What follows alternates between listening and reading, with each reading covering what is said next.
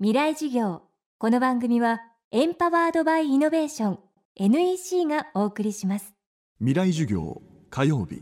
チャプター未来事業。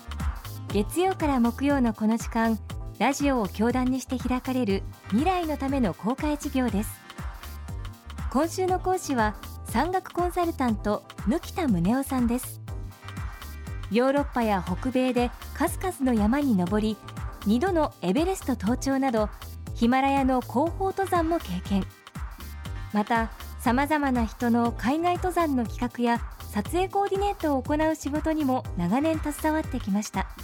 その一人がスキーヤーでアルピニストの三浦雄一郎さんです。三浦さんは70歳75歳80歳の時それぞれエベレストの登頂に成功。そんな三浦さんの挑戦を支えた一人が貫田さんでした。チャレンジを通じて三浦さんから教えられたことも多いといいます。未来事業2時間目。テーマは三浦雄一郎さんの判断力。あの判断力っていうか、まあ、僕らがいろんな提案させてもらうんですけれどもそれに対しての判断っていうのはすごい早いですよね。で受け入れるところはもう早いすぐ OK 出してくれるしご自身の考えてることもかなり早い段階でその指針出されるとか例えば80歳の時には年寄りの半日仕事って言って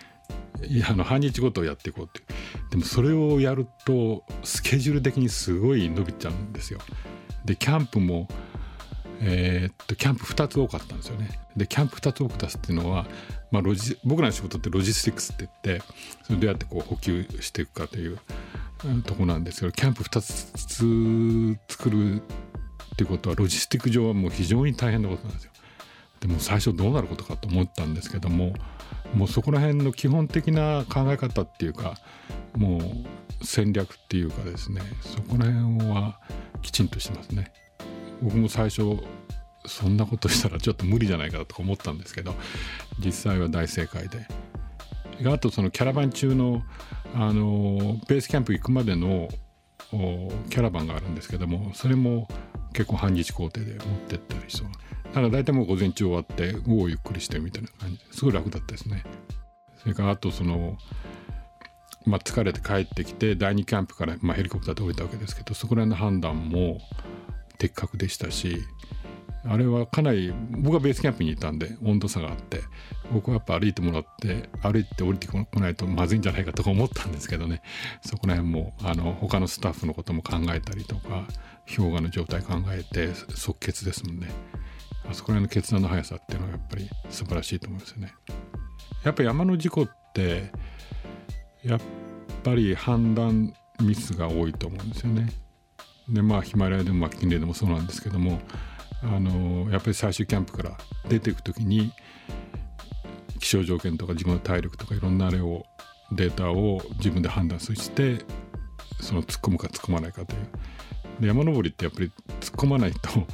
登れないとこ結構あるんですよね。まあ、そこを無理してしまうっていうか判断ミスしてしまうと計算ミスですよね。で死んでしまうというあの取り返しのつかないことになるわけですけども、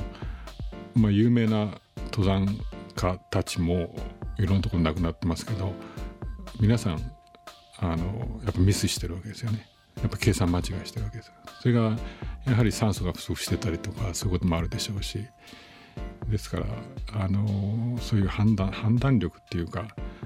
そういうガイド登山とかツアー登山で行ったとしてもやはりその判断力っていうかやっぱりそういう自分で判断できる力っていうのはあの養っていくべきだと思いますけどね。あとやっぱトレーニングですよね。もうトレーニングも自転車もやってらっしゃるしあの徹底しますね。その辺であのやっぱり今中僕日本でも中高年のあの登山者の事故の原因の一つはやっぱりトレーニング不足あの筋力不足なんかもあるわけですけどもまあ、三浦さん単に年齢だけをね真似するんじゃなくて そういうトレーニングとかそういうのを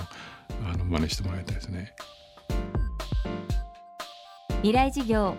明日も山岳コンサルタント貫田宗男さんの授業をお届けします。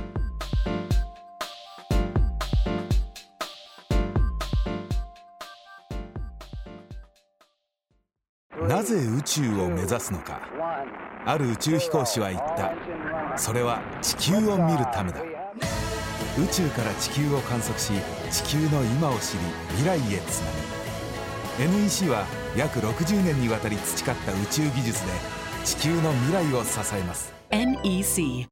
未来事業。この番組はエンパワードバイイノベーション NEC がお送りしました